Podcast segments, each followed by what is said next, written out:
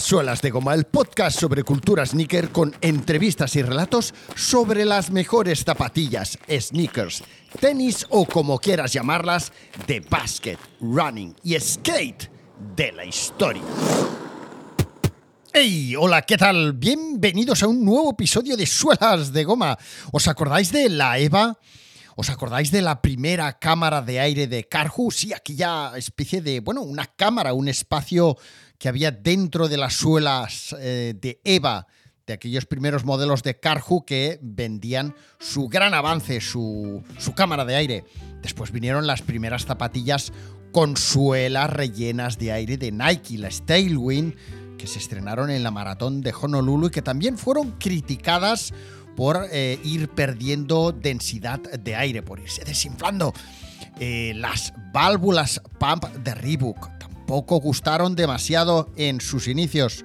El gel de ASICS, aquella marca ASICS que en los 90 era criticada por mm, no ser considerada como una marca de running eh, digna de ser capaz de ofrecer producto técnico de alto nivel el Boost de Adidas, esa nueva, ese nuevo material mm, desarrollado por BASF, por la química BASF, eh, que se quedó Adidas y que también costó mucho ser aceptado por parte de runners de élite, corredores, atletas que tenían dudas respecto a ese nuevo material, esa especie de, de por expand eh, que inundaba las suelas de, alto rendimiento de Adidas años atrás. Y como no, también por ejemplo las suelas de On Running también han sido suelas muy criticadas, eh, muy bajo el, ¿cómo diríamos? La sospecha, ¿no? Es decir, ¿quieres decir tú que eso funcionará? O las nuevas suelas, por ejemplo, ahora si nos vamos a un terreno de, mm, de marcas eh, veganas o concienciadas con el medio ambiente, como sería la marca Zen Running Club, que acaba de lanzar unas eh, zapatillas al mercado eh, totalmente veganas con unas suelas de caña de azúcar. Bien, pues todos estos desarrollos, todos estos avances, todas estas nuevas propuestas, siempre, siempre, siempre han sido criticados. Siempre eh, ante lo nuevo, lo primero, lo más habitual ya no solo en el campo del deporte, de las zapatillas deportivas, sino en cualquier ámbito, siempre la novedad, siempre primero normalmente es criticada, puesta bajo sospecha, mirada un poco de reojo, eh, incluso gente pues, eh, que se ríe, que se burla, eh, en fin, ese es el clásico, ¿no? Es el clásico. Vamos, yo recuerdo, em, ahora me viene a la mente, por ejemplo, eh, de unas, eh, las primeras zapatillas de Kenny, eh, de Kanye, de Kanye, que yo adquirí en su momento y que me puse para ir pues a las oficinas centrales de Adidas en Zaragoza, en España. Y recuerdo perfectamente como uno de los que son ahora responsables de Adidas Originals me dijo, ¿dónde vas con eso, hombre? ¿Eso dónde vas? Bueno, luego poco tiempo después, esa misma persona que criticaba esa estética incluso a Kanye, eh, se acabó comprando más de una y de dos eh, zapatillas del artista, ¿no? ¿Le gusta esa pieza?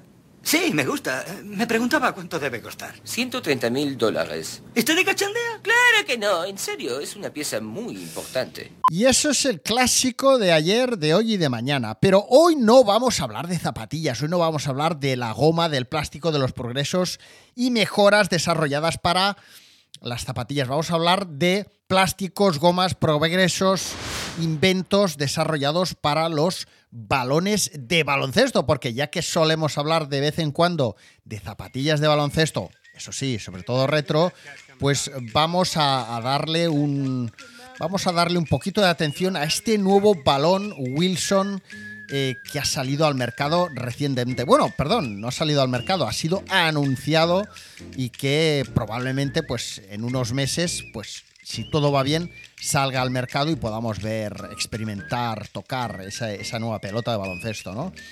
Vamos a hablar de Wilson, vamos a hablar de Wilson y Spalding, esa eterna lucha entre las dos grandes multinacionales de las pelotas. Ojo, pelotas de tenis, de squash, de fútbol americano y de básquet, claro. Seguro que hacen pelotas de más cosas, pero bueno, sobre todo de estos deportes que ahora, eh, bueno, fútbol americano, nosotros aquí en España, pues apenas, o en Argentina, allá donde, donde sea que me estéis escuchando, en este habla hispana. Pero bueno, en cualquier caso, aquí en España, sobre todo tenis, squash a tope y básquet, eh, cómo no, y fútbol, creo que estas marcas, ahora que lo pienso, creo que no hacen balones de fútbol. Bueno, en fin. Spalding ha sido la marca, la pelota oficial de la NBA durante años y años y años, pero en el 2020 la NBA eh, decidió volver a tener Wilson otra vez, poniendo final a 37 años de relación con la marca Spalding y volviendo a la marca con la que se jugaron los partidos de básquet de, si no lo he escrito mal, los primeros también 37 años de historia de la NBA. O sea que si no lo he entendido mal en esta búsqueda que he hecho en torno a las pelotas de baloncesto en la NBA, eh, Spalding eh, ha estado 37 años siendo balón oficial de la NBA y Wilson también lo fue 37 años antes de Spalding. Entonces, bueno, si me he equivocado, corregidme, como siempre, por Instagram, eh, por dejándome una nota, un comentario en, eh, eh, allá donde, desde donde vosotros estéis escuchando Solas de Goma, en la aplicación desde donde escucháis Solas de Goma, y me lo corregís si es que no es así. Bueno. Pero fijaros que además Wilson a partir del 2020 no solo le ha arrebatado a el patrocinio de la NBA Spalding, le ha arrebatado también la NBA femenina, o sea, la WNBA, la eh, G League, la 2K League, eh, todo lo que acabe en League. Eh, también, pues como no, los eventos, los campus, los torneos amateur, la Basketball Africa League. O sea, siempre que hablo de eventos y campus y torneos amateur, oficiales, ¿no? y también será el balón, o es el balón oficial de los torneos 3x3 de la Federación Internacional y del de la Basketball Champions League. O sea, Wilson ahí, vamos, a tope, a tope, a tope, todo lo que tenga que ver con básquet. Eh, y Spalding, eh, eh, pues sigue siendo, de momento, de momento, tampoco les deseo ningún mal, para nada, pero sigue siendo el balón de la ACB. de la Euroliga y de algo más que no me he apuntado aquí en mis, en mis notas, en mis apuntes. ¿eh? Venga. Bueno, ¿En qué situación se encuentran estas dos marcas actualmente en Instagram y en YouTube? ¿Vale? Repaso rápido también para, para chafardear sobre cómo están cada una de ellas en, esas redes sociales, en esos canales de YouTube que tanto miramos tú y yo eh, cada día, ¿no? Eh, vamos a ver, en Instagram, Wilson Basketball, Basketball, porque luego hay una cuenta de Wilson a, a secas, ¿eh? pero la que nos tocaría ahora de cerca, digamos, la cuenta de Wilson Basketball en Instagram tiene 213.000 seguidores, que bueno, está bien, pero siendo una multinacional, pues bueno, no son demasiados, no son demasiados. Pero bueno, es que Spalding, como marca, tiene 165.000 seguidores, ¿vale? Yo no he encontrado un Spalding Basketball en Instagram. La de Spalding tiene 165.000, o sea, menos todavía que Wilson. Y Spalding Europe, eh, supongo que no le, no le ponen demasiado interés los de marketing de Spalding Europe o que la abrieron antes de ayer porque tiene solo 580 seguidores. 580 seguidores Spalding Europa. Hostia, increíble. Bueno, y luego en, YouTube, en YouTube, eh, Wilson Basketball. Mm, aquí también me ha, llamado mucho la atención, tiene solo 2.820 suscriptores, contándome a mí. Eh, entre sus vídeos más vistos tiene el Bonded by Ball Anthem, con un millón de visitas publicado hace un año, y el Making of del Wilson Airless Prototype, ¿vale? del balón este que, estamos hablando hoy, del, del Wilson Airless. Han sacado dos o tres vídeos, y de este, del Making of, eh, tiene 112.000 visionados hace solo una semana. Solo, hace solo una semana. O sea que bueno, no está mal, teniendo en cuenta las cifras que manejan eh, Wilson y Spalding en Instagram. Ahora, eso sí, eh, Spalding en YouTube tiene muchos más suscriptores que Wilson. O sea, Wilson en YouTube tiene 2.820, Spalding tiene 11.400, que tampoco es que sea la repanocha, pero bueno, tiene bastantes más que Wilson. Y de entre sus vídeos o anuncios más vistos en YouTube, tiene el Always Ready con Chris Paul, eh, publicado hace cinco años. Tiene 4,4 millones. No está mal esos 4,4 millones, pero bueno, es que hace cinco años que lo publicaron.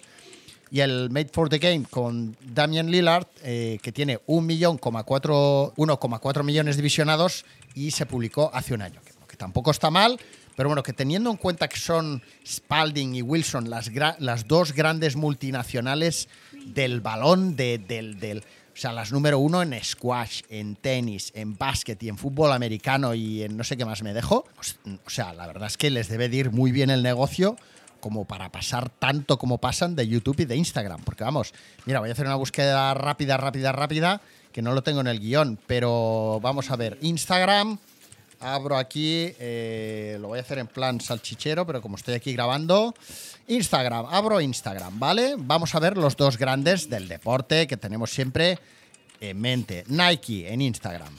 Nike en Instagram tiene 273 millones de seguidores en Instagram, ¿vale? 273 millones de seguidores. Ojo, ¿eh?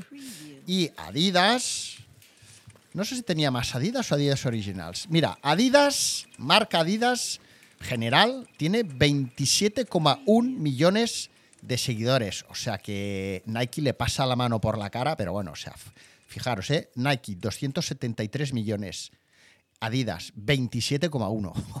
Hostia, menuda sobrada. Y Adidas Originals tiene 34,2 millones, ¿veis? O sea, tiene más seguidores eh, Adidas Originals que Adidas a secas. Y también tiene bastantes más seguidores Adidas Football que Adidas a secas. Adidas Football tiene 32,3. Bueno, pues fijaros si hay diferencia entre los 273 millones de seguidores de Nike en Instagram a los 213.000 de Wilson. ¿Vale? Bueno, en fin, curiosidad o no, pero bueno, eh, interesante ver estos datos.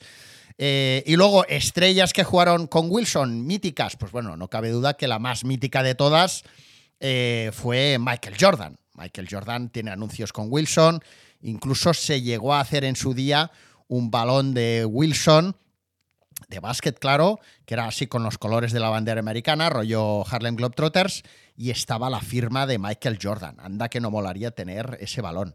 La firma serigrafiada, ¿eh? O sea, de estos vendieron, eh, me imagino, bastantes, me imagino. Eh, estrellas que jugaron con balones Spalding así icónicas que tengamos en mente. Eh, Kobe Bryant. Kobe Bryant, que hizo el anuncio de...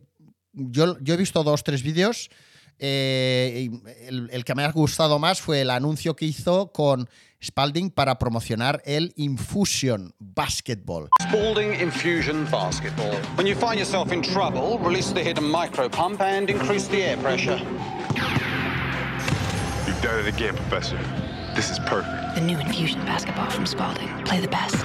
En ese anuncio, Kobe Bryant salía con las Adidas Kobe y, había un tío ahí como haciéndose cargo de los balones. Eh, aparece por ahí Kobe botando el balón y dice, oye, este, este balón no bota bien, tal, algo así creo que le dice.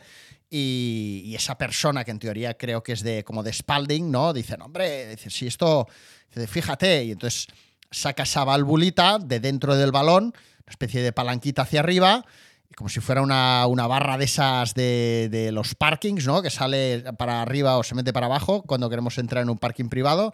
Pues saca esa palanquita y. Y con esa palanquita, no sé si recordáis, ahora os haré un listado de, de inventos, eh, se, se, se, se, inflaba el balón. No es que lo inflaras de 0 a 100, sino que ese aire que tú notas que el balón va perdiendo aire, pues le dabas con esa válvula, plec, plec, plec, plec, plec, plec, y se volvía a quedar otra vez lleno de aire a tope, ¿no? Bueno, y los últimos anuncios de Spalding eh, pues han sido con Chris Paul, como decíamos hace un momento, y Dam- Damian Lillard, ¿vale? Bueno, y antes de meternos de lleno en esta nueva pelota sin aire de Wilson, eh, voy a hacer un repaso a la historia de la evolución de los balones de baloncesto. Venga, va, vamos allá. 1894 se crea el primer balón de cuero cosido, cosido para jugar al baloncesto. En 1894 estamos, ¿eh? Antes se había jugado ya al baloncesto en 1890-91, pero se jugaba esos primeros partidos o juegos se hacían con un balón de cuero de fútbol, ¿vale? Entonces, bueno, hicieron un poquito diferente para jugar a básquet. En 1929, o sea que pasaron bastantes años, eh, después de más de 30 años, crean el primer balón de baloncesto con esas costuras que había por aquel entonces, pero por dentro, ¿vale? Bueno, bien. 1941, o sea que también tuvieron que pasar más de 10 años. Wilson comienza a hacer sus primeros balones de baloncesto y los, los- esos primeros balones los hacía con una piel de vaca, de una determinada vaca, eh, que hacía que esos balones tuvieran una textura y un agarre mucho mejores que los que había habido hasta entonces. Bien, siete años después, 1948, desaparecen las costuras de los balones cosidos, o sea que van progresando. 1958, vuelven a pasar 10 años, se funda la marca Molten. Bien, 1970, ahí ya 10 años más, ¿eh? 12 años más. Se crean los primeros balones de básquet con 8 paneles en lugar de 4, ¿vale? Para hacerlos más redondos. 1983, Spalding crea sus balones full grain leather con piel de alta calidad para jugar en interiores, ¿vale? Pues del mismo modo que, que Wilson había empezado a hacer eh, en los 40 balones con una piel determinada, pues en el 80, o sea, 40 años después, Spalding saca sus balones también de alta calidad, bla, bla, bla. Diez años después, más o menos, en el 90, se comienzan a producir balones de baloncesto ya con composites, ¿vale? Ya no los, ya no los hacían solo con piel. Bueno, cuatro años después, el 94, se crea el Hole in Hole, que mejora la textura y agarre. O sea, se inventaron ya por fin en el 94, o sea, hace cuatro días, la textura, los puntitos que conocemos todos, la textura granulada que conocemos hoy día que nos permite coger mejor el balón. 1998, Wilson le da una vuelta de tuerca a esa textura eh, y soluciona el grip de los balones sudados con el Wilson Solution, que contiene una superficie, pues bueno, al final era una superficie, un tejido, un material, un tejido no, un material microscópico, con agujeros microscópicos, que lo que hacían era absorber el sudor, algo que tenemos mm, como muy eh, identificado dentro de lo que son las eh, prendas eh, textiles deportivas, ¿no? Pues lo típico, un tejido que, que transpira el sudor, etcétera. Pues bueno, esto también lo inventó Wilson para los balones de básquet sudados que se te resbalaban de las manos. En el 2001, Spalding inventó ese pump que os he comentado hace un momento que se anunció con Kobe Bryant. Eh, inventaron ese pump para las pelotas de básquet, que era una pequeña válvula que sacabas del interior, hacías clic, salía hacia arriba y ibas inflando, clic, clic, clic, clic, clic, clic, ahí rellenabas de aire la pelota. El silbido queda mejor, ¿no?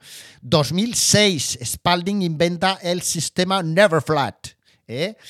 Que retiene el aire 10 veces más que el resto de balones. Fijaros que más o menos a lo largo de los años, tanto Spalding como, como Wilson fueron sacando sus propias eh, invenciones o mejoras dentro del mundo del balón. Tampoco es que hayan revolucionado, vamos, tampoco es que hayan ido ahí, mm, como, en fin, en, en- en- en las marcas de calzado deportivo, eh, Adidas, Nike, Asics, Saucony, On, eh, New Balance, bueno, están todas ahí dando, bueno, no sé si me he dejado alguna, eh, todas ahí, venga, venga, venga, venga, cada año sacan algo, sacan algo, sacan algo, ¿eh? Y bueno, el mundo del, de la pelota del baloncesto, supongo que no da para tanto el, el tema, pero bueno, en cualquier caso, no han sacado grandes inventos más. De hecho, en el 2013... Eh, 9450 fue esta empresa, esta marca, la que lanzó al mercado el primer balón Smart, ¿vale? Que te permite monitorizar tu juego y recibir inputs de mejora. La verdad es que no tengo mucha información respecto a este balón y creo que está por un precio de venta público 135 euros, algo así. No sé si se suele utilizar o si se ha utilizado o se utiliza eh, demasiado, si lo utilizan equipos o jugadores ni idea. Pero bueno, en cualquier caso, esta gente sacó esta, este invento, ¿no? Que bueno, al final es como, como el, el, micro. El, ¿Cómo se llamaba? El, como las micro pacer, ¿no? Cuando sacaron ese reloj calculadora, ese reloj, perdón, que iba en el empeine del pie y te iba calculando las calorías y tal. Bueno, pues esto me suena un poco a eso, pero en cualquier caso, bien, bien, bien sacado. Y en el 2023, o sea, ya 10 años después, Wilson no sé si a lo largo de estos 10 años han habido demasiadas mejoras más, pero en cualquier caso, ahora en el 2023 Wilson ha presentado el Wilson Airless, el primer balón de baloncesto sin aire. Si no lo has visto, es un balón de básquet que no se pincha, así como descripción general, es más barato y ecológico de fabricar. No sabemos eso de si es más barato, yo entiendo que es más barato de producir, pero no sé si eso se traducirá a si será más barato también en las tiendas. La primera vez que se ha podido ver este balón, eh, todavía prototipo de Wilson Airless, ha sido fue en el descanso del concurso de mates del reciente All-Star de la NBA, donde el jugador KG Martin salió votando, nada, un bote, tampoco dio demasiados más, del Wilson Airless antes de hacer un mate. Este, este primer Wilson Airless que se ha dejado ver, que se deja ver en la promo, lo puedes ver en, la cuenta de Instagram de, Wilson Basketball. Eh, yo también lo pondré, como no, en Instagram y tal.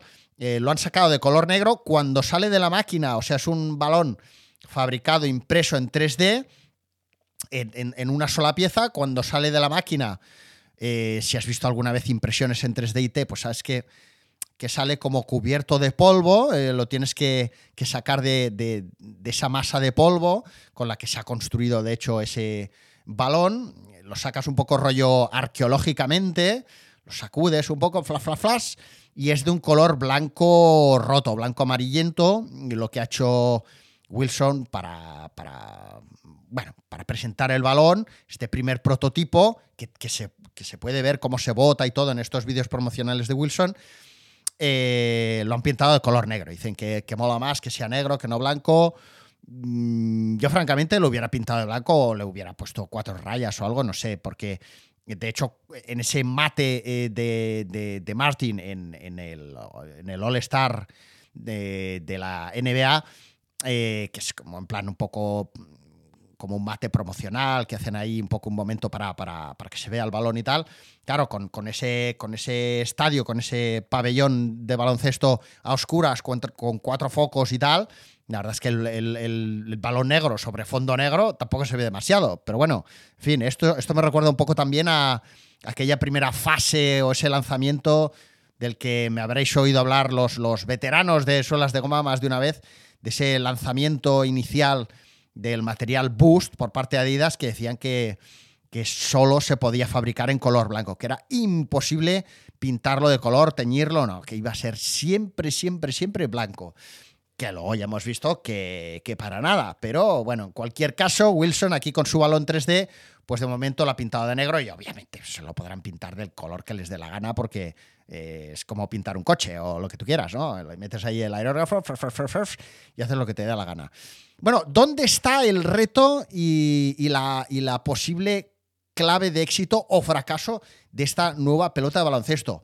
Yo os la describo, si no la habéis visto, es una pelota de baloncesto, o sea, una pelota, una esfera eh, que no tiene nada dentro, o sea, está construida mediante una superficie eh, de plástico de, de, agujeros en forma de hexágono y los retos que tiene esta pelota es que bueno, pues han de utilizar un material, un plástico, un polvo, eh, que dé como resultado un balón que tenga la rigidez, elasticidad y resistencia al aire eh, iguales o similares o idénticos al balón que conocemos hoy día. O sea, tiene que votar bien cuando tú botes la pelota, pues que notes que vota bien, que no es un bote raro, ni, ni que vota menos, ni que vota más. Cuando tires a, la pelota, eh, claro, va a tener menos resistencia al aire, porque es una pelota rellena de agujeros, totalmente. O sea, es como si lanzaras un colador al aire. Entonces, claro, eh, cuando tú tiras la pelota canasta, estás mm, teniendo en cuenta que tiene un peso. Y, hombre, no es que pienses en la resistencia al aire, pero en fin, eh, tú ya le estás dando una fuerza, un impulso, teniendo en cuenta esa resistencia al aire. Bueno, pues este balón no va a tener esa resistencia al aire. Entonces, no sé si es. No sé, no sé.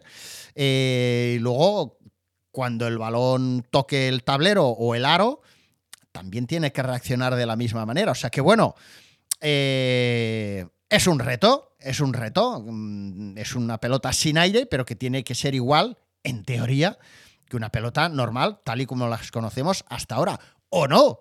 O a lo mejor ahora le dan un giro de 360 grados, empiezan a introducir estos nuevos balones y resulta que nos molan más. O vete a saber, incluso pueden llegar a haber campeonatos que, que jueguen con esa pelota y otros que no.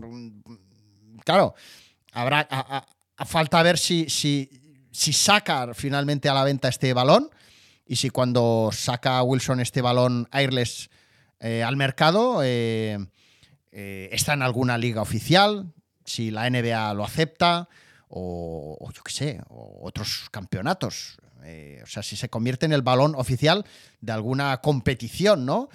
Eh, en fin, y si, si se pone a la venta al público final, imaginaros que ninguna liga lo quiere porque dicen, oye, no, dejaros de historias, o sea, esto está muy bien de cara a marketing, os habéis dado aquí el, os habéis tirado aquí el pisto, muy guay, muy guay.